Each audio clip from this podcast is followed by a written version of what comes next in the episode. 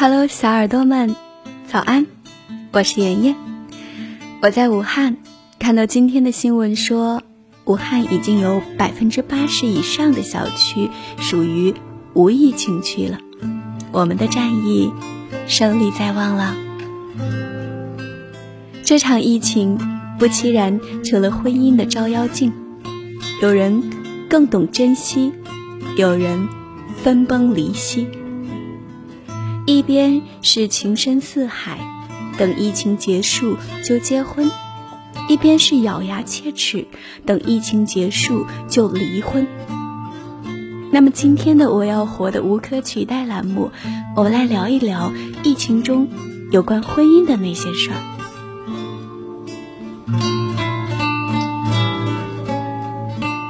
静姐今年五十五岁，年前刚刚办了退休手续。她和老公有一个女儿，已经结婚。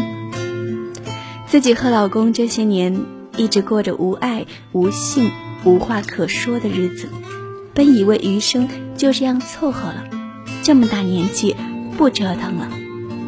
想不到这次疫情，两口子在家宅了一两个月，她决定等疫情结束就离婚。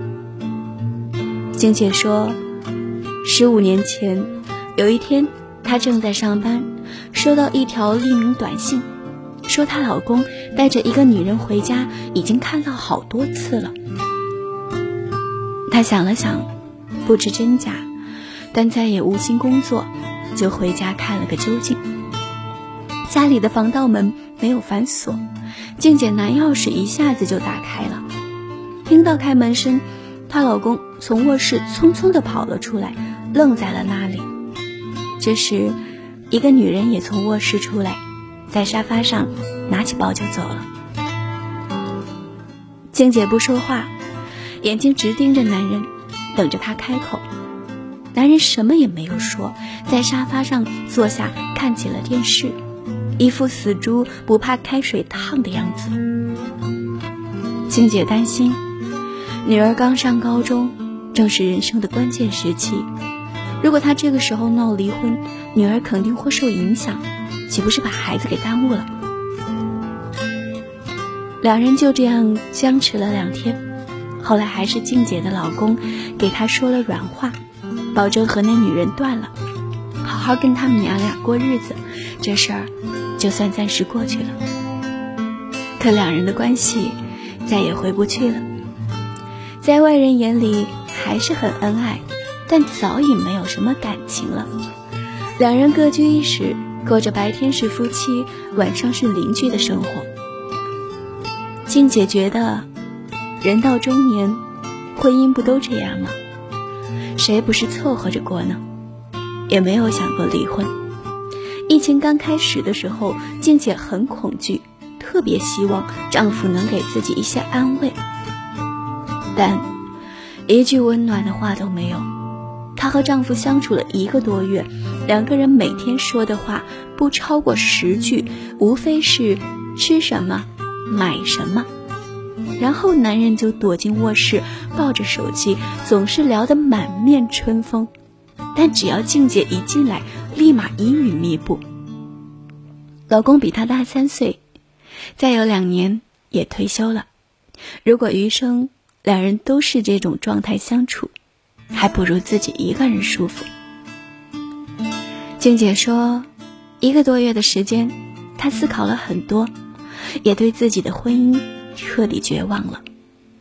她这辈子一天都没为自己活过，不想剩下的时光就这样半死不活的度过，实在是太憋屈了。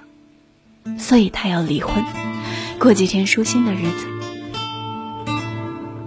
婚姻最大的意义。就是平凡中相扶相携，坎坷时彼此依靠。如果这些都没有，那还不如一个人。灾难最能让人看透一些人、一些事儿。汶川地震后，一位成都的网友说，他那年在上初中，正在屋里写作业，当时余震不断。一天晚上，他父母正和两个邻居打麻将。房子突然动了起来，他父亲蹭一下就跑到门口，打开门就跑了出去，任凭母亲在后面怎么喊都不理。他母亲冲进卧室，拉起他就往外跑。好在震级不大，有惊无险。就是那天晚上，他母亲毅然决定和他父亲离婚。之前两人虽然经常争吵，但还没闹到离婚的地步。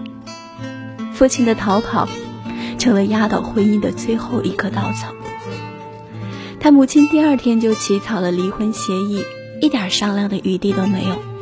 他说：“这种关键时刻只顾自己生死的男人根本靠不住，任凭谁劝也不听，父亲下跪都没用，最终还是离了。”他说。经历过生死的人，会突然觉得就是一件无意义的事儿。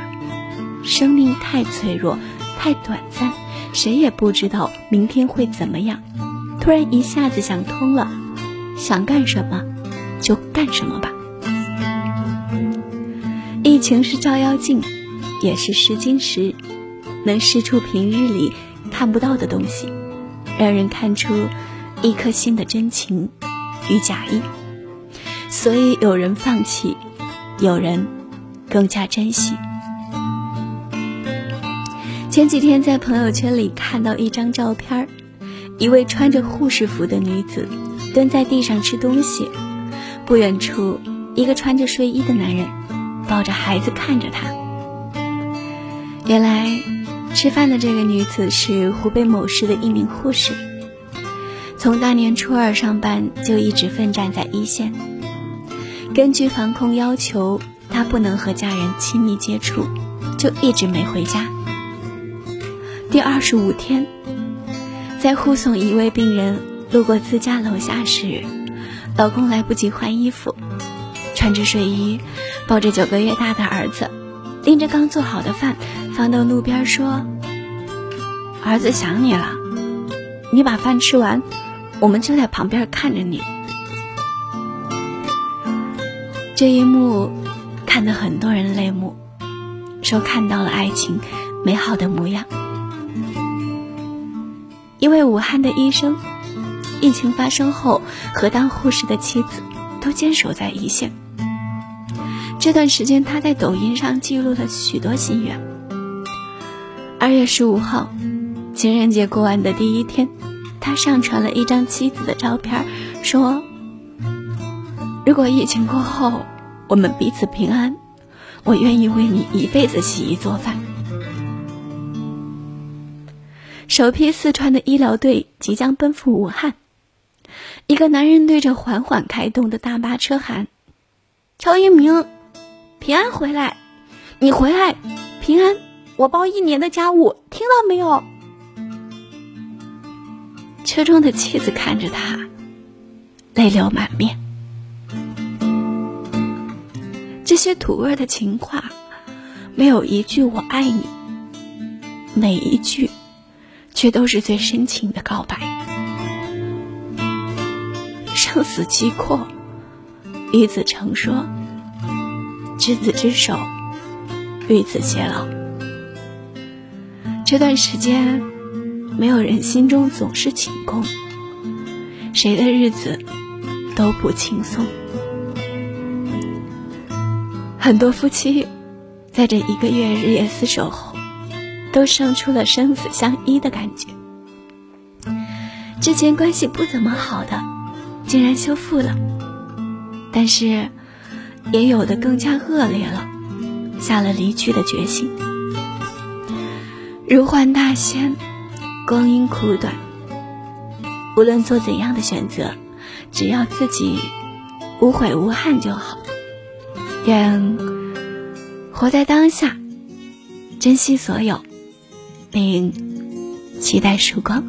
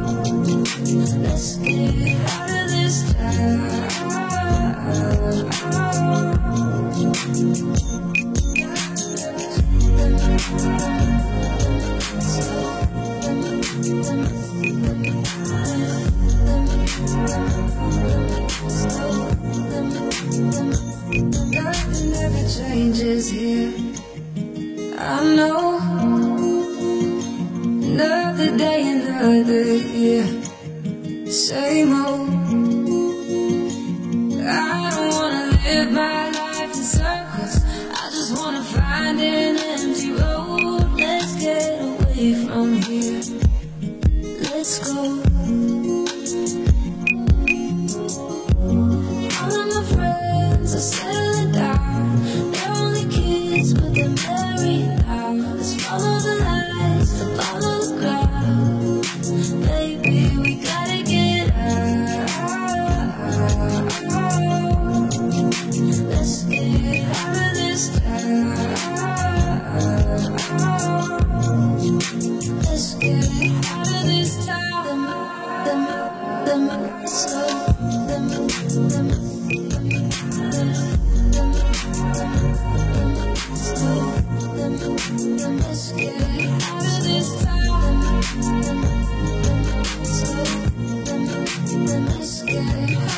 Stay